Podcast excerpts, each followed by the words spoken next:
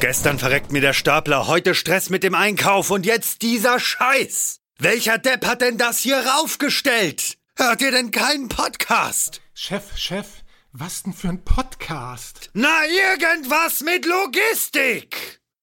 Irgendwas mit Logistik. Der Podcast mit nicht immer ganz wissenschaftlichen Themen. Rund um die spannende Welt der Logistik. Präsentiert von Andreas, Jens und Thomas. Herzlich willkommen zu einer neuen Folge Irgendwas mit Logistik. Ich bin Andreas und ich habe heute wieder Thomas bei mir. Thomas, du sitzt mir nicht nur digital gegenüber, sondern zum Anfassen nahe. Ja, ähm, welche Seltenheit. Hi Thomas. Moin. Thomas und ich haben uns aber ähm, nicht einfach nur getroffen, um einen netten Plausch miteinander zu haben. Hatten wir auch schon, das ist auch okay. Ähm, wir haben aber auch zwei Gäste. Ähm, und zwar sind wir heute in der Hafen City bei den Freunden vom P3 Logistik Parks. Ähm, Sönke, hi, grüß dich als moin, moin. erster Gast. Und du hast sogar noch tatkräftige Unterstützung mitgebracht, wie beim letzten Mal für alle, die sich nicht dran erinnern können. Wir waren schon mal bei Sönke zu Besuch und hatten damals über Brownfields gesprochen. Heute sprechen wir über einen ganz anderen Bereich, vielleicht hängt auch ein bisschen zusammen. Aber wir haben auch noch, noch einen Andreas dabei. Hallo Andreas. Ja, moin, auch von meiner Seite. Vielen Dank, dass ihr, dass ihr heute bei uns seid und, ähm, oder wir bei euch sein dürfen und wir uns ein bisschen gemeinsam unterhalten. Sönke, du warst schon mal da aber vielleicht kann der ein oder andere sich nicht daran erinnern oder, oder hat das nicht auf dem Schirm. Ähm, Sönke, möchtest Gerne. du gern anfangen, kurz zu sagen, wer du eigentlich bist und äh, was du hier überhaupt machst bei P3? Ja, sehr gerne. Mein Name ist Sönke Kewitz, ich bin der Geschäftsführer für Deutschland und Österreich von P3 Logistikpark. Wir sind ein europaweiter Logistikimmobilieninvestor, Eigentümer, Entwickler äh, von großflächigen ja, Logistikimmobilien und sind an zwei Standorten in Deutschland vertreten, in Frankfurt, wo unser Hauptsitz ist, und in Hamburg, wo mein Homeoffice sozusagen ist. ähm, ist Homeoffice? Ja. genau. Ja, äh, unser Hauptsitz ist generell in Prag. Wir sind aber in drei, äh, zwölf Ländern in Europa vertreten und doch schon ziemlich international aufgestellt. Wir befinden uns im Eigentum des Staates Singapur, mhm. ähm, des Staatsfonds. Also insofern sind da sehr gut kapitalmäßig ausgestattet und sind auch in jetzigen Zeiten immer noch relativ aktiv am Markt. Sehr schön. Mhm. Sönke, dein Gast oder unser gemeinsamer Gast heute, Andreas. Ähm, Andreas, herzlich willkommen nochmal. Möchtest ja. du vielleicht auch ein paar Sätze zu dir sagen, was, was du eigentlich so machst? Ja, gerne. Äh, Andreas Bullwinkel, mein Name. Ich bin aktuell Geschäftsführer der Jade Weserport Marketing Gesellschaft und äh, seit 1974 beruflich aktiv, 30 Jahre für diverse Reedereien gearbeitet. Mhm. Ich bin vom Beruf Reedereikaufmann und Schiffsmakler. Mhm. 2004 wurde ich dann angesprochen, ob ich nicht für die niedersächsischen Seehäfen das Marketing machen möchte, entwickeln möchte. Es gab so etwas nicht als Gruppe. Das habe ich dann gemacht. Das war mal ein bisschen was anderes als das Reedereigeschäft, das doch immer unangenehmer und enger wurde. Mhm. Und 2013 kam die nächste Anfrage vom Ministerium, ob ich mich nicht auf den Jade Weserport konzentrieren möchte, weil es dort eben eine Menge zu entwickeln gibt, Marketing und Vermarktung zu machen. Das habe ich dann seit 2013 angefangen bis dato. Und mit meinem Team, denke ich mal, haben wir auch ein bisschen was auf die Beine gestellt. Und ich darf das, glaube ich, auch hier sagen. Wir haben uns jetzt selbst so ein bisschen das Krönchen aufgesetzt mit der erfolgreichen Ansiedlung von P3 bei uns, mhm. weil wenn sich ein so großer wie P3 für den Standort interessiert, dann haben wir A, viel richtig gemacht im Marketing und äh, B, ist das eine gute Entscheidung, weil der Hafen für die Zukunft für den Seehafenstandort Deutschland, glaube ich, sehr wichtig werden wird. Mhm. Andreas, wenn ich das richtig zusammenfassen würde, auch wenn du eine lange Berufshistorie hast, würde ich sagen, bist du ja unser Schifffahrtsexperte heute in der Runde äh, und, und alles, was äh, Wasser angeht und, und, und Häfen. Vielleicht kannst du für alle, die zuhören und vielleicht gar nicht aus dem norddeutschen Raum kommen oder gar nicht so hafenaffin sind, vielleicht kannst du uns eine kleine Einordnung geben, welche Seehäfen wir eigentlich mit Relevanz in Norddeutschland haben oder, oder in Deutschland insbesondere und dann vielleicht so ein bisschen einordnen, was den, den Jade Weser äh, Port besonders macht und wie man, wie man das einzuordnen hat, dass wir so ein bisschen auch ein Gefühl für die äh, Zuhörer bekommen, die äh, vielleicht nicht die Norddeut Nord Nordlichter sind, nicht so wir das affin sind. Mache ich ja. gerne. Ja, Also äh, wir reden hier über Containerhäfen. Es gibt natürlich auch noch ein paar mehr, die sich auf andere äh, Ladungsteile wie Roro oder Breakbulk, also äh, Kisten und Kästen spezialisiert haben. Aber wir reden hier über Containerhäfen. Mhm. Da gibt es in Deutschland drei. Das ist das Synonym in der Welt für Hafen, ist der Hafen Hamburg. Jawohl. Das ist so. Ja, das ist, das ist auch so. Und das ist nun mal auch Deutschlands größter Hafen und auch im Moment noch wichtigster Hafen. Das wird auch für ganz lange Zeit noch bleiben. Dann gibt es natürlich die bremischen Häfen, namentlich dort eben Bremerhaven als der Containerhafen für die bremischen Häfen und äh, seit äh, 2012 eben auch den Jade Weserport, äh, der hier eine Lücke schließen soll, den die anderen beiden Häfen aufgemacht haben im Wettbewerb zu Antwerpen und Rotterdam. Das sind unsere großen Wettbewerber hier in Deutschland. Antwerpen und Rotterdam können jede Schiffsgröße abfertigen insbesondere Rotterdam, und zwar ohne irgendwelche Einschränkungen, was Tiefgang angeht, was Schiffsbreiten angeht und was auch die Beladung angeht. Das heißt, die Schiffe dürfen voll und können voll diesen Hafen anlaufen, ohne Tiefgangsbeschränkungen, können dort also gelöscht und wieder beladen werden. Und da haben Bremerhaven wie auch Hamburg ein Problem gehabt. Aufgrund der Flusszufahrten äh, an denen beide Häfen liegen. Die Weser nicht ganz so ausgeprägt wie die Elbe. Die Elbe war sehr ausgeprägt, ja, da eingeschränkt und somit auch der Hafen Hamburg. Und äh, da gab es also ein, eine Lücke, die es galt, der internationalen Reederschaft eine Lösung dafür anzubieten. Auch wir können jetzt in Wilhelmshaven äh, diese weltgrößten Containerschiffe ohne jede Einschränkung empfangen und abfertigen. Das ist neu. Und das ist, glaube ich, sehr, sehr wichtig, damit der Seehafenstandort Deutschland gegenüber den sogenannten Westhäfen Antwerpen und Rotterdam nicht noch mehr äh, an Ladung und Bedeutung verliert. Vielleicht noch eine ganz naive und vielleicht ist es auch eine blöde Frage, aber dafür sind wir ja auch hier. Wenn ich jetzt rein geografisch denke, ne, dann würde ich mir oft schon fragen, warum fahre ich denn überhaupt noch zusätzlich bis nach Deutschland, wenn ich jetzt quasi von der Westseite komme? Warum fährt man überhaupt noch nach Deutschland rein, wenn ich so große und barrierefreier Häfen äh, in den Niederlanden, aber die Strecke müsste ja dann eigentlich kürzer sein, gehe ich von aus. Die Strecke ist in der Tat kürzer, nur es erschöpft dann schnell, wenn man alles auf Antwerpen, Rotterdam konzentrieren ja. würde, erschöpft das schnell die Hinterlandverbindungen. Die mhm. können das dann nicht mehr. Man muss also schon ja. eine vernünftige Verteilung haben, mhm. um den Ladungsfluss in Gang zu halten. Zudem kommt dazu, wo geht die Ladung final hin? Geht sie nach Skandinavien? Oder ins östliche Europa, dann ist man doch eher in den deutschen Häfen besser aufgehoben, weil dann der Weg mhm. zur Enddestination etwas kürzer ist. Und das ist immer auch die Abwägung, die der Spediteur, der Verlader abzuwägen hat. Wo ist für mich der günstigste Hafen geografisch gelegen, damit ich die kürzesten Wege gehen kann? Das hat ökonomische Gründe, aber auch ökologische Gründe zunehmen. Mhm. Und deswegen haben die deutschen Häfen auch eine Bedeutung und werden das zweifellos auch in Zukunft immer haben. Mhm. mhm. Bislang war es ja so, oder, oder viele Jahre war es ja so, dass der Hafen in Wilhelmshaven ja gar nicht so stark genutzt wurde, wie es vielleicht mal so der Plan war. Also gerade auch als Tiefwasserhafen und so, dass äh, doch immer noch sehr viele Schiffe weiterhin nach Hamburg, was natürlich auch gut ist, ähm, reinfahren oder eben auch nach Bremerhaven, aber die, die Nutzung ja irgend, äh, trotzdem irgendwie nicht ganz so stark war. Wird da, wobei sich das ja, glaube ich, jetzt so ein bisschen ändert mittlerweile, trägt dazu auch, ähm, sag ich mal, die ja, der Ausbau der Infrastruktur immer mehr bei, auch gerade was ja auch so P3 dann jetzt auch angeht, äh, anbelangt, also Infrastruktur, Lagerkapazität und so weiter, wobei Infrastruktur natürlich auch dazu gehört, du hattest von der Hinterlandanbindung gesprochen, weiß ich auch, dass da ja auch sehr vieles getan wurde oder wird nach wie vor noch, auch gerade was Bahnanbindung angeht aber eben auch gerade was so die Infrastruktur an sich, den Umschlag, die Lagerung, Verarbeitung von, des, äh, von dem, was dort angelandet wird und so weiter anbelangt. Trägt das dazu bei oder wird das auch weiterhin noch dazu beitragen zu einer Verbesserung äh, der Nutzung?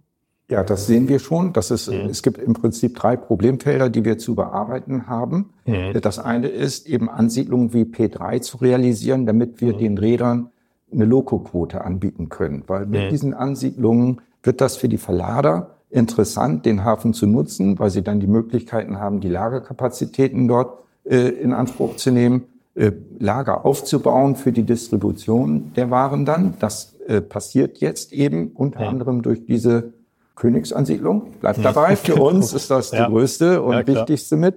Dann das zweite ganz richtig, die Bahn, da hatten wir eine weiche Flanke, die war nicht mhm. elektrifiziert. Das mhm. heißt, da waren wir ein bisschen teurer als der Wettbewerb. Das ist mhm. aber seit Jahresanfang aufgelöst. Wir sind voll elektrifiziert. Mhm. Und als drittes Problem hat sich leider der frühere Räderpartner erwiesen, den wir vorher als mhm. Terminalbetreiber, Partner mit dabei hatten. Das ist eine große dänische Reederei gewesen, die aber tatsächlich relativ wenig Neigung gezeigt hat, den Hafen entwickeln zu wollen. Und da, auch das griff in auch die Bahnverkehre ein, weil auch Räder teilweise eigene Züge fahren. Und wenn dann der Partner das nicht selber mit Interesse verfolgt, seinen Standort zu entwickeln, dann hat man eigentlich keine Chance. Wir sind nicht die, die Ladung akquirieren oder Schiffe akquirieren. Das macht das Terminal und die Ladung muss, muss der Räder selber sich besorgen. Wir bieten nur den Hafen an und die Fläche dahinter. Und äh, da können wir nur dran arbeiten, die Fläche dahinter eben so zu bestücken, dass dort Ladung gesammelt wird, ankommt, damit es dann für den Räder interessant wird. Als Wobei, neuer Hafen hm. mussten wir immer bei den Gesprächen mit Rädern wie auch mit Ansiedlern folgende Fragen beantworten. Der Ansiedler fragt, welche Reedereien laufen euch denn an, mit welchen Diensten? Hm. Und wenn wir dann sagen mussten, im Moment noch gar keiner oder nur ein Dienst, der irgendwo einen kleinen Sektor nur bedient hat, dann sagte der interessierte Ansiedler, dann komm mal wieder, wenn du eine breitere Palette anzubieten hast. Dann sind wir also zur Reederei gegangen oder zu den Rädern gegangen und haben gesagt, warum lauft ihr denn diesen Hafen nicht an? Der bietet euch eine Menge Vorteile. Kurze Revierfahrten, ohne Einschränkungen, ein tolles Terminal, die Autobahn 900 Meter von der Pier entfernt. Die Eisenbahn funktioniert jetzt auch und sogar elektrisch. Mhm. Und dann mussten wir uns die Frage anhören, und welche Ladung habt ihr denn da? Also Henne-Ei-Problem war zu ja. lösen. Mhm. Das dauerte. Sönke, ja. welche Fragen hast du denn gestellt? Oder ihr als Team? Was Gar war für so euch viele. dann wichtig? Gar nicht so viele. Für uns war die Investitionsfreudigkeit, die, die Unterstützung, die wir erfahren haben, wichtig für eine Ansiedlung, weil das doch in Deutschland gerade komplett in eine andere Richtung läuft. Also wir sind nicht mehr überall gewollt, sondern nur noch an sehr wenigen Standorten mit unserer großflächigen Logistikansiedlung. Ähm, und das war ein entscheidender Faktor. Und ich beobachte die Entwicklung ja vom, ja, der Weserport schon seit Jahrzehnten, hätte ich beinahe gesagt. Also seitdem ich eigentlich vor 20 Jahren angefangen habe, schwirrt das immer irgendwie schon rum und, und dann ja auch mit 2012, wo es denn so ordentlich losging. Und wir sehen aber erst, wie sich die letzten Jahre der Hafen echt positiv entwickelt hat. Durch Eurogate mit der Ansiedlung, aber auch durch Imperial, die da hingegangen sind. Wir sehen da einfach deutlich mehr Traffic jetzt auch für uns selber. Mhm. Und äh, auch die, was ganz wichtig war, auch die Anbindung ist deutlich besser geworden für uns. Also nicht nur mit der Schiene, mhm. mit der Elektrifizierung, sondern auch die Autobahn wird jetzt deutlich mehr genutzt zum Beispiel. Ähm, und äh, es sind immer noch 100 Kilometer bis nach Bremen. Das hat uns früher immer abgeschreckt. Jetzt muss man mittlerweile sagen, die großflächige Logistik hat sich halt in den letzten Jahren so rasant entwickelt, dass die 100 Kilometer nicht mehr viel ausmachen. Jetzt gehen die Logistikfirmen oder unsere Mieter auch dahin, wo sie überhaupt Fläche finden in großflächigen Formaten. Und deswegen war für uns jetzt der richtige Zeitpunkt, einfach in Wilhelmshaven zu investieren. Mhm. Und diese Keypoints, die ich genannt habe, die, die, die haben auch den Prozess bei uns deutlich beschleunigt und vereinfacht. Aber was heißt denn, dass für euch nur die äh, Investitionsfreudigkeit am wichtigsten war? Also wenn ihr jetzt ähm, so, eine, so eine Immobilie dort en entwickelt, dann müsst ihr ja auch irgendwie eine Vision haben, was, genau. da, was da mal rein soll. Oder ihr baut genau. ja nicht nur da irgendwie eine leere Hülle hin mit euren, äh, äh, mit euren Plänen und sagt dann und überlegt dann hinterher, okay, jetzt ähm, macht ihr mal hier Jade Weserport, was da reinkommt? Oder, oder wie, oder, oder macht ihr das wirklich so, dass ihr da so dann auch Hand in Hand arbeitet?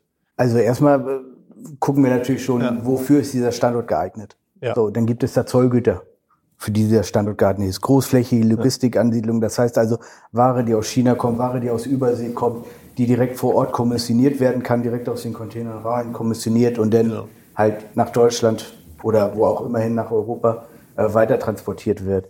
Das haben wir uns schon deutlich anguckt. Wir haben auch mit potenziellen Mietinteressenten schon vor unserer Ansiedlung gesprochen, uns Informationen eingeholt etc. Also wir wissen schon ungefähr, welche Güter da reinkommen könnten mhm. oder werden. sag ich mal so. Ähm, nichtsdestotrotz stellen wir aber alle unsere Logistikanlagen und so auch diese größtmöglichst drittverwendungsfähig her. Also wir stellen da jetzt keinen Spezialbau her, sondern ganz normale Logistikfläche, die für, ich sag mal, 90 Prozent der logistischen Art und Weise äh, oder Nutzung geeignet ist. Mhm. Ähm, weil natürlich, dass wir, das ist auch kein Projekt, was auf drei Jahre ausgelegt ist, sondern wir sind eigentlich da äh, investiert, um zu bleiben. Und dementsprechend müssen wir also auch für uns antizipieren, was wird in fünf Jahren sein, was wird in zehn Jahren sein, was wird, wenn ein Mieterwechsel erfolgt, etc. Mhm. Aber Vielleicht kannst du mich noch mal kurz ab. Ich glaube, es war relativ groß. Ich glaube, es waren 140.000 Quadratmeter. 140.000 Quadratmeter können wir in der Endstufe oder werden wir in der Endstufe entwickeln, ja. In mehreren Bauabschnitten. Wie ist denn da so der Zeitplan? Ab wann ist denn die, die Fläche verfügbar? Na, die Fläche ist verfügbar ab 2024, die mhm. ersten 35.000 Quadratmeter und dann werden mhm. wir jährlich immer weitere Flächen hinstellen. Wobei es auch sein kann, dass wir eine, einen Bauabschnitt vorziehen. Wenn jetzt, wir sind gerade mit einem großen Mieter im Gespräch, der gerne die letzte Phase jetzt anmieten möchte, weil der halt mal 70.000 am Stück bräuchte. Mhm. Und also da kann sich immer viel verschieben. Mit den ersten 35.000 sind wir jetzt aber schon angefangen. Mhm. Wie ist denn das? Wie ist das mit so einem Projekt? Ist das so, dass ihr sagt, okay, wir bauen das da und dann guckt ihr mal oder habt ihr tatsächlich jetzt dann schon den ersten Mieter ja. eigentlich Nee, noch nicht unterschrieben. Das war in der Vergangenheit, ich sag mal, auch der Immobilienmarkt, der ändert sich gerade ein bisschen. Also in ja. der Vergangenheit, die letzten drei Jahre war es eigentlich so, wenn du es baust, werden sie kommen sozusagen. Das war relativ einfach. Wer Kevin Costner Film Feld der Träume kennt, der weiß, wovon ich rede. Das ist relativ einfach. Jetzt muss man ein bisschen mehr Arbeit reinstecken. Ja. Auch gerade in der Entscheidungsfindung. Also wir sprechen mit etlichen Mietinteressenten, mhm. aber die Entscheidungsfindung oder die die Entscheidung Zustimmung bedarf halt etwas mehr Zeit im Moment. Woran liegt das aus deiner Sicht? Naja, unsichere Zeiten. Ne? Keiner weiß, wohin sich Deutschland entwickelt, wie sich entwickelt, wie die Märkte sich generell entwickeln. Viele, was wir hören gerade von mm, europäischen oder äh, internationalen Firmen, ist halt keine äh, Ware, die in Jade Weserport ankommt, soll halt in Zukunft, oder was wir feststellen, viel aus China kommen. So, mhm. was, was passiert mit Taiwan? Gibt es denn ein Embargo oder Stopp? Mhm. Lieferstopp, wie auch immer. Also da sind so gerade viele Unwägbarkeiten, die Kann wir mhm. äh, von den handelnden Personen hören. Kann das auch eine Sättigung äh, sein mittlerweile? Also ja. weil, weil, wenn ich mal so durch Deutschland fahre und überall sind die äh, Zentren, Logistikzentren aus dem Boden geschossen wie sonst was, äh, wo ich mich frage, äh, irgendwann muss auch mal eine Sättigung eintreten. Naja, das glaube ich nicht weil es immer wieder neue Trends in der Logistik gibt, die okay. ihr auch zu Genüge mit eurem Podcast erörtert. äh, Nearshoring und wie, das, ja. äh, wie die neuen deutschen Wörter alle heißen. Okay. Eine Sättigung stellen wir ehrlich gesagt nicht fest. Mhm. Wir stellen nur mehr abwarten, aber der fest, mhm. aber der Bedarf ist trotzdem da. Mhm. Also ähm, das sieht man auch dahin, dass einfach die Mieten immer noch steigen. Mhm. Zwar nicht mehr mit 20 Prozent jedes Jahr wie die letzten drei Jahre, aber sie sind immer noch am Steigen. Und mhm. das spricht eigentlich dafür, dass der Bedarf immer noch da ist. Gerade großflächige Logistik, weil ähm, es gibt eigentlich nur noch zwei, drei Orte oder Regionen in Deutschland, wo man wirklich 40.000, 50.000, 100.000 Quadratmeter am Stück bauen kann. Mhm. Das ist äh, oftmals gerade in den Struktur- oder historisch strukturschwächeren Regionen in ehemaligen Ostdeutschland, ja. in den neuen Bundesländern, genau. ähm, oder halt zum Beispiel ja, der Weserport, wo man wirklich eine ebene Topfebene Fläche hat sozusagen, wo man mhm. gut was entwickeln kann, wo es keine äh, Anwohner gibt, wo die Zuwägung einfach ist, etc. Also ich sag mal, so ein Projekt der Größe in Bayern zu diskutieren oder in Baden-Württemberg, wenn ich das machen würde, dann würde ich irgendwie nicht Nobelpreis kriegen, aber würde ich irgendwie den Oscar der Logistikimmobilienwelt kriegen. Ja, wahrscheinlich. Ähm, also insofern, ähm, und das sind auch unterschiedliche Märkte, die wir hier bedienen. Ne? Also Logistik ist nicht gleich Logistik. Diese großflächige Logistik, da sprechen Sie mit ganz anderen als mit kleinteiliger Logistik. Mhm. Und das merken wir halt auch. Mhm. Also, wo, wenn ich das sagen darf, wir ja. unterstützen das natürlich auch die Akquisitionsbemühungen von P3 ja. und deren Maklern.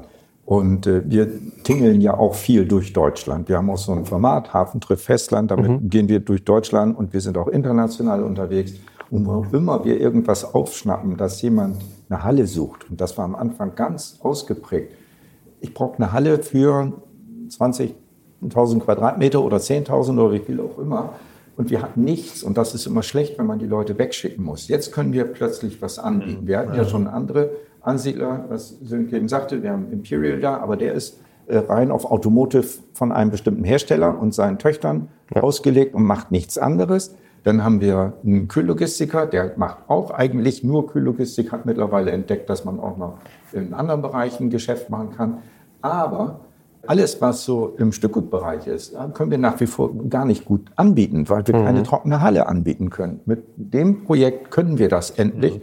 Und äh, der Erfolg nährt dann irgendwann den Erfolg. Nicht? Das, das zieht wieder weitere Ladung. Wenn der Spediteur ja. erstmal gesehen hat, ich habe da einen Partner, der kann was, ich habe das, das Ein-Problem. Dann ja. funktioniert mhm. das. Und wir haben jetzt auch einen neuen Räderpartner, äh, der will.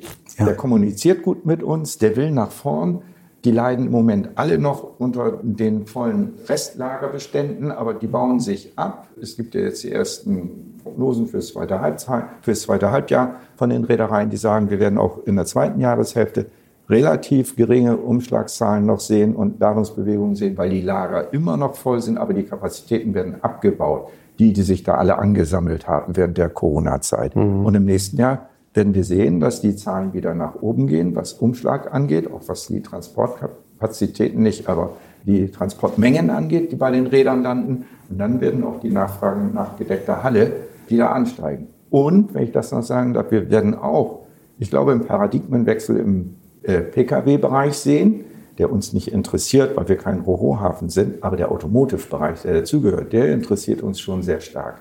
Deutschland wird sich sicherlich wandeln müssen vom Exportland, was Automobile angeht, zu einem Importland. Wir werden ganz stark Automobile in Zukunft importieren aus Asien, namentlich aus China und damit auch Automotive, weil die Teile ja auch irgendwo hierher gebracht werden mhm. müssen, bis die eine lokale Produktion haben. Und für solche Dinge. Braucht man eine gute, hafennah gelegene Halle, von der aus ich denn meine Werkstätten bedienen kann. Insofern glaube ich, das wird auch so ein Zukunftsmodell werden für unseren mhm. Hafen. Ja. Ich finde, wenn ich, wenn ich dir so lausche, Andreas, ähm, dann habe ich den Eindruck, und wenn ich mich richtig erinnere, 2013 hast du, glaube ich, dort gestartet. Ja. Ähm, dann sind das jetzt zehn Jahre. Mhm. Ich habe das Gefühl, dass man bei vielen Sachen in dieser Hafenlogistik oder Hafenentwicklung sehr, sehr langfristig denken muss. Das Wenn du jetzt beispielsweise sagst, wir werden viel mehr Autos aus China beispielsweise importieren und Automotive und so weiter, denke ich mir, pff, wenn ich so ein E-Commerce-Projekt, was ich so normalerweise mache, ich mir, ja, was macht ihr denn so nächstes Jahr? Und dann gucken wir mal, was danach die Jahre so passiert. Aber hier spricht man von wirklich fundamentalen Änderungen, die vielleicht auch Jahrzehnte dauern, bis das dann tatsächlich eintritt. Ne? Da stelle ich mir so eine Planung, wie man so eine Entwicklung eines Hafens macht, sehr, sehr kompliziert vor zwischen diesem Spagat, ich baue mir zu viel Kapazität auf und die tritt dann vielleicht gar nicht ein. Oder ich habe zu wenig und ich kann nicht schnell genug das bedienen, was die Leute eigentlich wollen, wie du es ja mit dem Henne-Ei-Problem so ein bisschen beschrieben hast. Ich stelle mir das unglaublich schwer vor. Wie, wie geht man denn da ran? Sich zu überlegen, okay, jetzt haben wir diese 140.000 Quadratmeter, die da in Aussicht stehen über die nächsten Jahre. Wann braucht man denn mehr? Also wann fängt man dann an zu überlegen, okay, vielleicht bräuchten wir jetzt noch jemanden, den man aktiv schon mal so ein bisschen sucht, der da vielleicht nochmal äh, eine große Logistikfläche bauen will oder jemand, der auf Automotive sich spezialisiert oder was auch immer.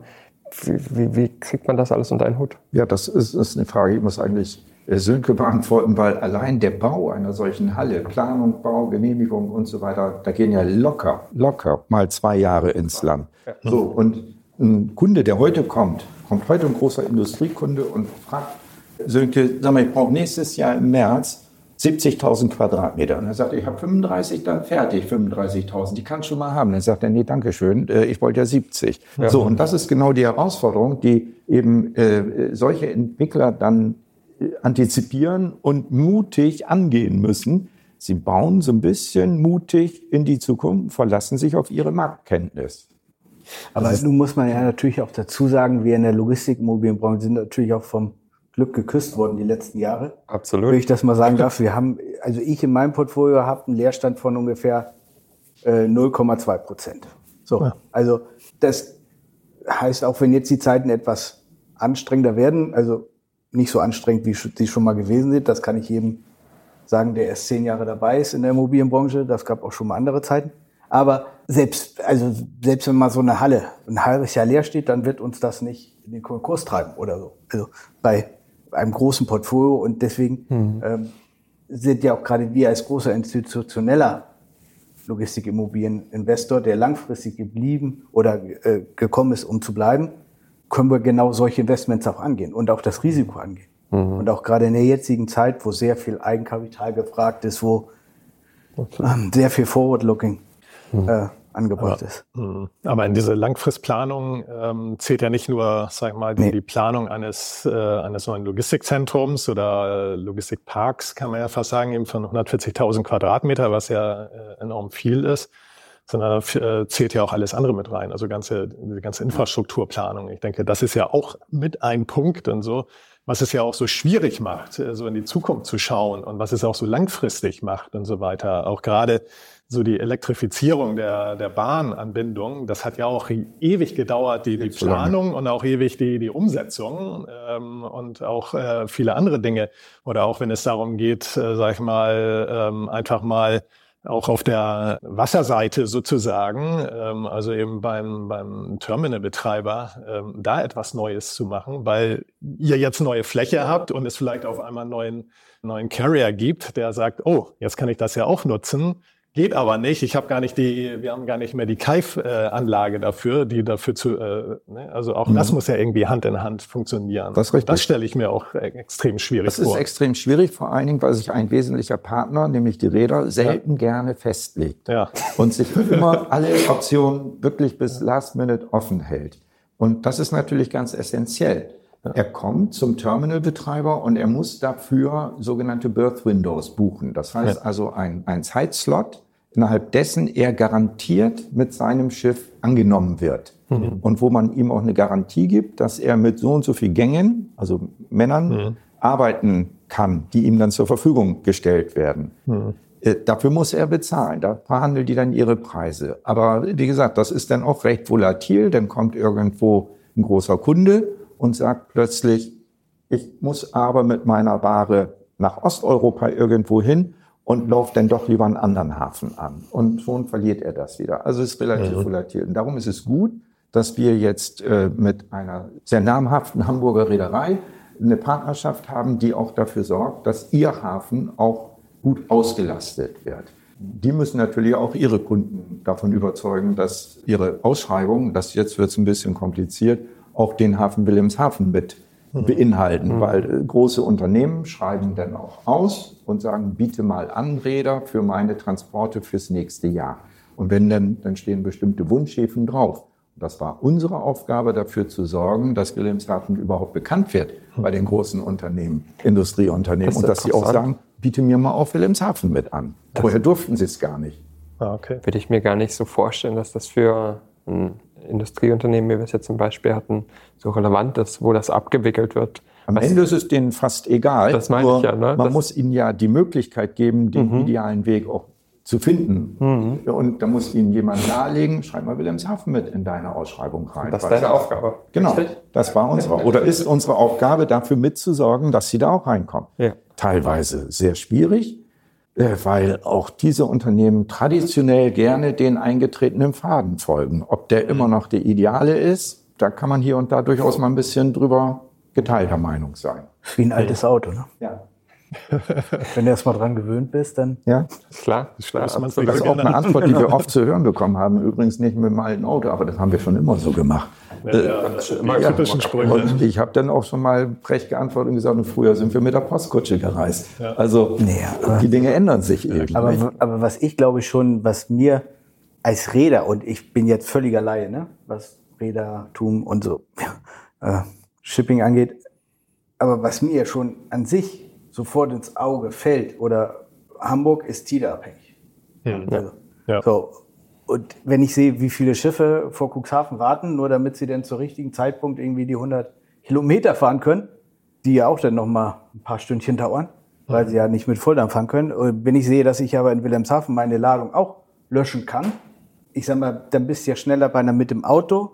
Wenn du Wilhelmshaven erstmal den Weg nicht nach Cuxhaven erwarten, dann runter Richtung Hamburg. Also rein logisch Mhm. Müsste ja selbst eine Ladung, die in Wilhelmshaven gelöscht wird und praktisch schon zum selben Zeitpunkt fährt das Schiff weiter Richtung Hamburg, müsste doch die Ware beinahe schneller in Hamburg sein, als wenn sie denn in Hamburg gelöscht wird, wenn man praktisch vom selben Startpunkt ausgeht. Also alleine diese 100 Kilometer und selbst mit Löschen, Ware auf dem LKW, mhm. wie auch immer. Also Naja, aber da ist wieder, das, sein, wieder das Hinterlandproblem. Genau, ne? ja. Und wenn du dir, ich meine, als Hamburg, Hamburg auch, nee, wenn ich das wenn, als Laie der Schifffahrt ja. äh, ja, aber wenn du, aber wenn du dann als Hamburger weißt, wie, wie die Anbindung hier von äh, Bremen Richtung Hamburg ist, durch den Elbtunnel oder Kühlbrandbrücke oder sonst wo rüber, ne? also das ist, äh, das ist, glaube ich, dann ja. auch mal wieder die... Die, der, die Kühlbrandbrücke ist ein weiteres ja. Hindernis, das ja. Hamburg äh, zu bewältigen hat.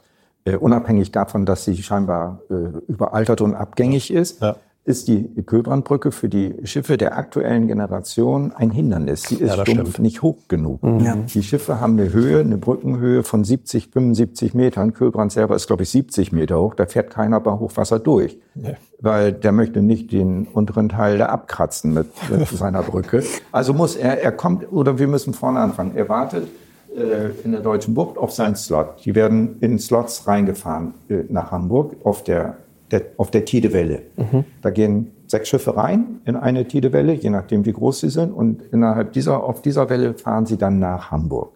Dauert acht Stunden, 78 Meilen, dauert acht Stunden. Die Zufahrt von See nach Wilhelmshaven dauert anderthalb Stunden. Wir merken mhm. uns mal eben bitte diese zwei Zahlen. Mhm. Dann, wenn er Pech hat und muss nach Altenwerder, muss er also unter der Kühlbrandbrücke durch. Da muss er aber warten, bis Niedrigwasser eingetreten ist, weil er sonst zu hoch ist. Er muss mit dem Wasser runterkommen, das Schiff, und dann kann er durchfahren und kann endlich an seine Pier zum Löschen laden. Beim Auslaufen macht er das gleiche Spiel wieder. Er geht raus, unter Kühlbrand durch, wartet auf den Ebbstrom, weil raus muss er mit der mit dem App-Strom. Das heißt, er mhm. kann nicht so viel laden, wie er technisch könnte, weil es gibt eine Flachstelle bei Cuxhaven, die muss er mit der nächstkommenden Tidewelle wieder treffen, damit er darüber gehoben wird. Sehr kompliziert. Das macht Hamburg jeden Tag mehrfach. Das mhm. ist Wahnsinn, Für was da gemacht wird. Das ja. ist echt, das ist wirklich ja. ja sehr anspruchsvoll. Mhm. Und äh, das passiert bei uns eben alles nicht. Er braucht ja auch die gleichen acht Stunden wieder raus. Er ist also ja. acht reingefahren, acht rausgefahren, 16 Stunden. Er fährt bei uns anderthalb rein, anderthalb raus, drei Stunden, 13 Stunden Zeitersparnis. Kosten für ein 200.000 TU äh, Containerschiff, der 24, 23, 22.000 TU, also Container tragen kann, pro Tag, je nach Charter, irgendwo zwischen 80 und 100.000 Dollar.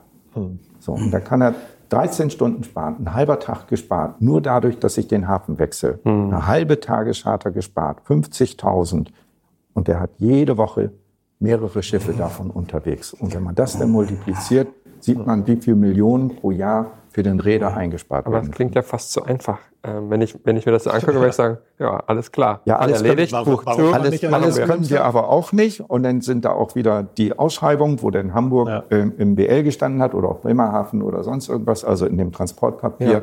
Ja. Hm. Äh, und ich habe früher mal zu meinen Kollegen gesagt, wir haben ja wirklich zehn Jahre wie Sisyphus die, die schwere Steinkugel den Berg hochgeschleppt. Und jetzt mhm. haben wir so ein kleines Plateau erreicht und können mal eben durchschnaufen die, die beiden größten Probleme, die wir wirklich hatten, gar nicht mal so die technischen Schwierigkeiten mit fehlender Elektrifizierung, waren Tradition und Emotion. Das waren wirklich die größten Herausforderungen für uns. Ja. Das, und, und speziell hier. Ne? Ja, ja speziell hier in Hamburg. Oh, hier in Hamburg haben wir tolle Dinge erlebt. Ne? Also ähm, ich war hier gleich zu Anfang, das Schwierigste zuerst, Verein Hamburger Spediteure ja, die haben sich auf die Schenkel geschlagen, als wir kamen, nicht? Und da wurden Witze gemacht äh, nach dem Motto: Na, steht die Pier denn noch, nicht? Oder ist sie schon umgefallen? Das muss man erdulden dann, nicht? Da muss man ja. durch. Ich hatte ein bisschen das Glück, doch einige zu kennen aus meiner aktiven Reedereizeit noch. Dann fällt das ein bisschen leichter. Dann kann man es auch besser ertragen, wenn es mit, mit einem Lächeln passiert. Aber ich, ich beurteile die, die Stufe, wo wir jetzt gerade mit dem Jade Weserport stehen, eigentlich äh, wie in jedem Zyklus, wenn man was Neues schafft, sozusagen. Ich, als ich vor 20 Jahren mit Logistikimmobilien angefangen bin, da hat jeder gesagt, Logistikimmobilien, was sind das? Mhm. Ja, also Büro oder Retail oder, also das hat nie jemand interessiert. So. Und jetzt sind wir eigentlich das hottest mhm. Horse im ganzen mhm. Immobilienbereich sozusagen. Wenn man mal, äh, Andreas, wir beide kommen hier aus der Hafen City. So, wie oft musst du Fragen beantworten, kann man hier leben? Ne, und für uns ist das der urbanste Fleck in ganz Deutschland. Wir brauchen kein Auto, wir haben Schule, wir haben alles hier vor Ort. Es sind immer diese, kenne ich, und wie haben wir früher mal gesagt, was der Bur nicht kennt, frisst er nicht. Ne? Ja, genau. nicht. So. genau. Und äh, hier, ja, der Weserport wird es genauso sein. Und jetzt mit Euro, also jetzt nenne ich mal den äh, mit Eurogate da im Hintergrund oder auch mit dem Teilhaber da im Hintergrund, äh, glauben wir einfach, kommt deutlich mehr Bewegung in das mhm. rein, weil da auch jetzt jemand am Werk ist, der, der Deutschland versteht, sozusagen, der aber auch mit Herzblut dahinter ist. Und wenn ich mhm. gerade den Terminal betreibe, auch die Person, die dahinter steht, mit dem ähm, Verantwortlichen für Eurogate, der, das, das ist einfach ein ganz anderer Drive, den wir da feststellen, mhm. als Jahre davor. Mhm. Und das ist so für uns sehr positiv in der Außenwahrnehmung. Und man merkt ja auch, dass der Jahre Weselport immer mehr und immer positiver wahrgenommen wird. Dieses von der fehlerhaften Keimauer, die, das hört man ja schon gar nicht mehr. So. Mhm. Äh, Aber du hattest ja erwähnt, dass diese 140.000 Quadratmeter große Fläche dort ist oder, oder dieser Logistikpark geplant ist. Und gleichzeitig hattest du gesagt, dass es ja in Deutschland nur sehr, sehr wenige Bereiche gibt, wo man überhaupt so groß bauen kann. Ich glaube, drei hattest du, hattest du äh, beispielhaft gesagt. Frage ich mich manchmal, was braucht es denn, dass man diesen Fleck dann findet? Es ist ja nicht so, dass, dass es hunderte von Möglichkeiten gibt, wo man sagt, ja, hier können wir einfach mal eins bauen. Da. Ist das brachliegendes Land vorher gewesen? Nein. Man hat sich dann gesagt, ja, dann äh, bauen wir das jetzt da drauf, ähm, weil das ist Vision. Ja Vision und auch äh, einfach ein gutes Netzwerk, Visionen und auch die Ausdauer. Oftmals ja. sind solche Grundstücke ja nicht innerhalb vom Jahr verfügbar, sondern also hm. zum Beispiel kaufen wir gerade ein, ein Grundstück mit 250.000 äh, Quadratmeter in der Nähe von Leipzig sozusagen. Das ist im Moment noch landwirtschaftliche genutzte Fläche. Mhm. So, wo wir aber einen sehr supportiven Bürgermeister haben, eine Gemeinde, die dahinter steht und der Prozess wird jetzt drei, vier Jahre dauern. Mhm. Das Grundstück müssen wir aber jetzt schon kaufen. Mhm. Das heißt also, man muss sehr viel Geld, sehr viel Arbeit investieren. Das ist die Haupt, ja, die Hauptkrux dahinter. Wie ist denn so eine Fläche am Jahr der Weserport vorher genutzt worden? Die Fläche gab es ja in dem Sinn nicht, das war Wasser. Mhm. Wir haben das dann, das wurde aufgespült. Mhm. Extra für die Entwicklung des Extra für die Entwicklung des Hafens und des mhm. dahinterliegenden äh, Gewerbegebiets. Aber wusstet ihr zu dem Zeitpunkt, als ihr gesagt habt, wir schütten das auf und schaffen diese Fläche schon, dass ihr jemanden habt, der Lust auf diese Fläche hat mit Nein, P3 Das war ja unsere Aufgabe, dafür zu sorgen, dass die entsprechenden Unternehmen diese Lust entwickeln. Mhm. Aber es ist ja auch ein langfristiges Projekt. Das ist ja. immer ein langfristiges Projekt. Das ist übrigens ein Irrglaube, den die Politik, Politik lebt ja ein bisschen, sage ich einfach mal, obwohl ich davon damit beschäftigt bin oder auch davon lebe oder ja, angestellt bin. Äh, Politik hat ja doch eine ganz eigene Sichtweise auf die Realitäten. Und äh, Politik hat, glaube ich, gedacht, wir machen Montag den Hafen auf und Freitag ist er voll. Da haben die aber, glaube ich, Hafen und Hafenkneipe verwechselt. Und äh, äh, das dauert eben. Der Hafen ist ja auch nicht für äh, 50, sondern für 100 Jahre gebaut worden. Und der Terminalvertrag ist ja auch nicht auf 10, sondern auch auf, ich glaube, 45 Jahre unterschrieben worden. Und das hat ja auch Gründe, mhm. weil die Entwicklung eines, eines neuen Hafens äh, ist dauert. Wir müssen ja nichts weniger tun, als die etablierten Ladungsströme umzulenken. Und das muss man sich einfach mal vorstellen, was das für Arbeit bedeutet und wie viel Energie und wie viel Zeit man dafür in Anspruch nehmen muss. Das, das geht nicht schnell. Hm. Aber das heißt ja auch wieder, also diese Vision, von der du sprachst, Sönke, oder auch du, Andreas, ähm, ist ja auch schon irgendwo immer ein bisschen ge gekoppelt damit, ähm, was befindet sich da äh, schon. Also du hast Vision Leipzig, da befindet sich ein Flughafen, es ist sowieso auch ein Drehkreuz, Autobahn, äh, Autobahn ja. und so weiter und Vision ähm, Wilhelmshaven jetzt, ja, okay, da ist jetzt ein Hafen, aber vorher, bevor ihr das alles gemacht habt, also da was aufgespült habt und so weiter, muss man ja auch schon diese Vision gehabt haben und so. Ähm, und oder hat man da wirklich einfach nur ge, äh, gedacht, okay, wir machen das jetzt einfach mal und schauen und schauen, was kommt. Also so einfach war es nicht. Wobei die Grundidee für den Containerterminal in Wilhelmshaven ist tatsächlich aus den 90er Jahren, 1990. Da waren ja. erste Ideen okay. da. Das ist dann aber fallen gelassen worden. Es wurde richtig spannend Ende der 90er Jahre in Richtung 2000 gehen, weil da alle Häfen aus den Nähten platzen. Ja. Es gab nicht genügend okay. Kapazitäten an der Pier, es gab keine Lagerhäuser, es gab keine Lagermöglichkeiten, nichts mehr. Und also war die Vision die Kapazitätserweiterung. Ja, ganz genau. Und dann kam damit einhergehend auch noch ja. die Schiffsgrößenentwicklung, die plötzlich einsetzte die aber deutlich noch mal größer geworden ist, als alle Annahmen da gewesen sind. Man hat damals gedacht, als Emma Maersk in Dienst gestellt wurde, das damalige Rekordschiff mit 14.000 TU, Container-Tragfähigkeit. Ja. Also, was für ein Gigant und das ist unmöglich, 360 Meter lang. Lachhaft heute. Die haben heute nochmal 10.000 äh, Container mehr Kapazität, sind nochmal 40 Meter länger und nochmal 10 Meter breiter geworden. Wir reden hier über Schiffe 400 Meter lang, 62 Meter breit, 16 Meter Tiefgang. Das ist das, was man also nicht sieht, was getaucht ist. Und oben nochmal 70 Meter drauf. Mhm. Das muss man sich ja wirklich mal vorstellen. Mhm. Das, und diese Giganten fahren jetzt und nicht eins. Die Märkte sind voll davon und es drängen immer mehr in diese Märkte. Und immer weniger Häfen können die abfertigen ohne Einschränkungen. Mhm. Und das ist unser Vorteil. Und deswegen sage ich, wir sind wirklich, und das ist kein Marketing-Schnack, wir sind wirklich der Hafen der Zukunft. Aber ohne, das möchte ich auch deutlich sagen, ohne dass wir die anderen deutschen Häfen damit abwürgen, weil die Kapazitäten der kleineren Schiffe, die mhm. weniger Tiefgangsbedürfnisse haben, die bleibt ja auch erhalten. Ja, In anderen Märkten.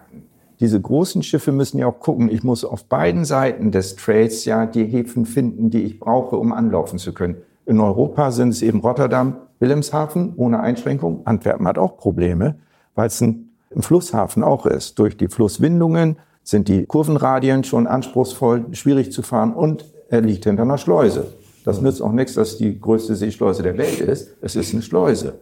Und das haben wir eben nicht. So, also wir haben zwei Plätze hier in, in Europa, die es so können, frei zugänglich zur offenen See, Rotterdam, Wilhelmshaven. Und wer kann das sonst? Die asiatischen, namentlich die chinesischen Häfen. Die sind auch tief genug. Sie hätten mit so einem 24.000 TU-Schiff Probleme in New York zum Beispiel oder mhm. sonst wo an der Ostküste oder in Südamerika, weil die nicht tief genug sind. Und okay. weil die Kräne nicht hoch und weit genug sind. Das sind ja nochmal wieder naja, Anforderungen, die da sind. Mhm. Unsere Brücken, Eurogate baut sie gerade nochmal ja. aus. Ja. Die gehen jetzt knapp unter 100 Meter Höhe und haben eine Auslage von, ich glaube, 78 Metern. Stellen Sie sich mal 78 Meter vor, das ist irre, ne? Damit fahren die 78 Meter mit einem 30, 35 Tonnen schweren Container verrückt. darüber. Ja. Wahnsinn, ne? Also, ist das eigentlich Ihr erstes Projekt, Sönke, an einem, an einem Hafen? Für P3 in Summe, ja. Ja. Irgendwas, was ihr dort anders gemacht habt ja. oder anders erlebt habt? Ich habe den Eindruck, dass so ein Seehafen sehr viel Schwankungen unterliegt, insbesondere auch politischer Natur beispielsweise, wenn es wie beispielsweise geschildert hast, sondern erst wenn es irgendwie vielleicht auch Embargos gibt oder sonst was. Natürlich betrifft das die gesamte Wirtschaft überall, aber so ein Hafen spürt es relativ früh, wenn sowas beispielsweise passiert, weil das ist ja quasi die Schnittstelle zur Welt, wie man immer so schön sagt, das Tor zur Welt. Was habt ihr denn anders gemacht oder, oder wird das anders von der Risikobetrachtung äh, erschlossen, wenn man, wenn man sich so eine Immobilie anguckt? Nee, also ich sag mal, generell betrachten wir Risiken immer gleich. Mhm. Also die haben wir jetzt nicht speziell auf dem Hafen abgestimmt. Was wir an der Halle ein bisschen anders planen, ist einfach, dass wir sie mehr auf Schifffahrtsverkehre, also oder Schifffahrtslogistik ausgelegt haben. Das heißt, wir haben äh, auch explizite Zollleger vorgesehen, mhm. so dass die Ware zollfrei gelagert werden kann, verschifft werden kann. Wir haben auch Rampen vorgesehen, aber das im Endeffekt war es. Also ähm, man braucht nur mal durch den Hamburger Hafen zu fahren, dann weiß man, wie so eine Halle eigentlich auszusehen hat. Hier gibt es viele, die genauso aussehen und hm. dieses Konzept werden wir da auch in Wilhelmshaven entwickeln. Ja, ihr baut extra breite, hohe Tore genau. auch ein, wenn das mal ist, wenn High und Heavy gefahren wird. Ne? Das ist man auch vorbereitet, ist super. Genau, die, die Bodentragfähigkeit ist ja, okay. höher. Also auch gerade im, auch im Hofbereich, genau. Hm. Dass sie über, wir haben überall im Hof dann für 40 Tonnen ausgelegt zum Beispiel. Gefahrgut und nicht nur kann gelagert werden. Genau. Nicht? Braucht hm. bestimmte Brandmauern, Brandschutz. Ja, aber das muss ich sagen, Gefahrgut machen wir eigentlich auch in vielen anderen. Mhm. Also was wirklich äh, diese Tragfähigkeit auch des Hofes für schwere Güter ist gegeben. Die Halle an sich haben wir mit äh, sieben Tonnen pro Quadratmeter. Das ist aber ehrlich gesagt unser Standard, den wir bauen, aber der reicht für die Verkehre auch. Die Besonderheit ist wirklich, was wir oder was ich in der Vergangenheit auf anderen Firmen gebaut habe, ist halt das Zolllager, äh, das Zolllager. Mhm. Das habe ich bisher nur an Flughäfen oder im Hamburger Hafen gebaut. Das mhm. wird aber auch vonnöten sein, glauben wir einfach dran, äh, und hat sich in der Vergangenheit auch als äh, deutlicher Pluspunkt bei der Mieterakquisition mhm. erwiesen. Mieterakquisition. Wir kommen hier langsam zum Ende unserer Folge und äh, dann gebe ich dir mal die Gelegenheit, Sönke, zu sagen, wie sieht denn eigentlich dein perfekter Mieter aus, wenn du sagst, es ist noch gar nichts unterschrieben? Wer, wer wäre denn der perfekte Mieter? Wie, wie sieht denn derjenige aus? Wen würdest du am liebsten ansprechen? Am liebsten ansprechen würde ich auch äh, Firmen oder hätte ich einen Mieter, der auch den Hafen beflügelt. Also der einfach nicht nur da ist äh, wegen der Größe, sondern der auch den Hafen wirklich nutzt. So, das heißt, äh, E-Commerce-Unternehmen, die die, die Ware aus Übersee bekommen, so ein Unternehmen mhm. wäre mir eigentlich am liebsten. Wir unterhalten uns auch wirklich mit zwei von solchen Unternehmen, die auch wirklich mhm. sagen, okay, die Ware kriegen wir da, dann stellen wir halt unsere Schiffsverkehre um. Es gibt auch E-Commerce-Unternehmen, die eine eigene Logistikabteilung jetzt aufbauen, gerade oder eine Schifffahrt, eine Reederei aufbauen. Mhm. Mit denen unterhalten wir uns auch. Das ist mein optimaler Kunde, weil dann haben wir die Synergie, so wie wir uns das gedacht haben, auch wirklich da. Jetzt einen Kunden zu finden, dem wir sagen, zahl uns X an Miete, äh, zieh da rein und mach dann irgendwie Standardlogistik. Deine Standardlogistik. Ja. Das ist kurzfristig gedacht wahrscheinlich richtig, also auch gut. Aber die Langfristigkeit und den Hafen zu beflügeln und auch die weiteren Flächen und notfalls auch, dass wir sie entwickeln sozusagen, ähm, wäre aber eher kontraproduktiv. Deswegen suchen wir, also wäre das schon mein idealer Kunde. Mhm. Und was wäre aus deiner Sicht, Andreas, der ideale Kunde oder die äh, oder Kundenart? Äh, mir ist im Prinzip jeder recht, solange es nicht der russische Oligarch ist, der da seinen Waffenhandel aufziehen will. Da gucken okay. wir auch immer pünktlich drauf, dass ja. wir da nicht auch über, über Briefkasten oder sonstige Adressen da aus Versehen mhm. reinkommen. Ja. Äh, nein, E-Commerce ist etwas, was im ganz kleinen Rahmen bei uns schon passiert. Wir haben einen ganz kleinen Ansiedler, der macht nur E-Commerce und mhm. wächst und gedeiht da prächtig. Dann würde ich sehr gerne Automotive sehen, weil das eben großvolumige, regelmäßige Verladungen sind, die äh, auch gute Namen dahinter haben. Und dann der ganze äh, Lebensmittelbereich, nicht? Das äh, Retail, das, der, der ist auch interessant. Das sind so die Bereiche, die würde ich mir wünschen, aber wir sind nicht bei Wünsch dir was. Wir machen alles. Aber eine kleine Schnittmenge habt ihr ja schon. Ja, wir haben eine kleine, eine große, glaube ich. Also ich denke schon, dass sie sehr groß ist und das sind ja. auch die Bereiche, in denen wir so ein bisschen stöbern und dann gerne mal eine Flanke geben. Ich, ich ah, sehe das ja. wie so ein bisschen Fußballteam, Doppelpass ja. spielen im Mittelfeld, das Tor. Genau. Muss Sönke machen, wir bereiten das dann gerne vor genau. und jubeln mit, wenn es dann soweit ist. Ja. und ich glaube, etwas lebt nur, wenn man es, also ein, etwas wird nur groß und auch aktiv, wenn man es auch lebt. Also wenn man versucht, diese Synergien auch wirklich zu heben. Mhm. Absolut. Eine abschließende Frage habe ich noch, Andreas. Du musst ja unglaublich lange planen und, und wir hatten ja über die Langfristigkeit bei, bei so Hafengeschichten ähm, gesprochen. Was ist denn deine Vorhersage, wenn du jetzt dir überlegst, okay, jetzt habe ich das zehn Jahre lang gemacht beim Jahr der Wedes-Rapport. Ähm, wie sieht es denn da in zehn Jahren aus? Was glaubst du? Vielleicht können wir in zehn Jahren einfach mal drauf gucken in der Retroperspektive und sagen, der Mann hatte recht. Ich, ich, ich würde das äh, zwei, äh, ich würde das abgestuft äh, beantworten wollen. Ich habe meinem Aufsichtsrat gesagt, dass wir die existierenden Flächen, da sind noch 30, 35 Hektar frei, bis 2027 voll vermarktet haben. Das heißt, wir müssen unheimlich Gas geben, dass wir unsere anderen 300 Hektar bis dahin oder spätestens zwei, drei Jahre danach frei kriegen. Dann sage ich, wird der Hafen deutlich weiter wachsen. Ich hoffe, dass wir mit dem Bereich Energie, der im Moment alles darf und viel Schutz bekommt, auch aus ja. Berlin und von anderen Landesregierungen auch ein bisschen mit da durchschlupfen können, also die Entwidmung des Grundstücks hinbekommen mhm. Ich glaube, was äh, die Räderseite angeht, äh, dass im nächsten Jahr die Zahlen wieder nach oben gehen, dass unser Räderpartner vielleicht nächstes Jahr schon einen zweiten Dienst in Wilhelmshaven platzieren wird. Wir werden starkes Importgeschäft aus China sehen. Darauf begründe ich auch meine Annahme eines zweiten Dienstes. Und Export nach China ist immer deutlich geringer. Und dass dann viele Leercontainer da frei werden und er dadurch möglicherweise motiviert wird, einen anderen Dienst die andere Hemisphäre anguckend, USA vielleicht oder Südamerika, mhm. äh, dann auch nach Wilhelmshaven schickt, um seinen Equipment Flow weltweit ein bisschen besser zu koordinieren.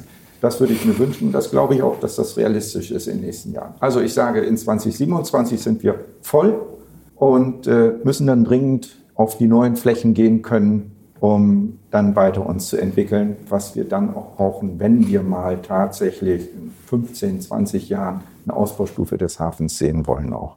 Hm, super spannend. Vielen Dank euch beiden auf jeden Fall für den Einblick in die Hafenlogistik und äh, alles, was dazugehört an äh, Infrastruktur dahinter, ähm, insbesondere in der ähm, Lagertechnik beziehungsweise in der, in der, in der ähm, Immobilienwelt. Ja, ich würde sagen, das war ein erfrischendes Gespräch und nicht unbedingt der Kern von dem, was wir sonst so besprechen, aber nicht weniger interessant. Von daher danke. Vielen Dank, hat Spaß gemacht. Ja, danke. Vielen Dank. Bis zum nächsten Mal. Tschüss.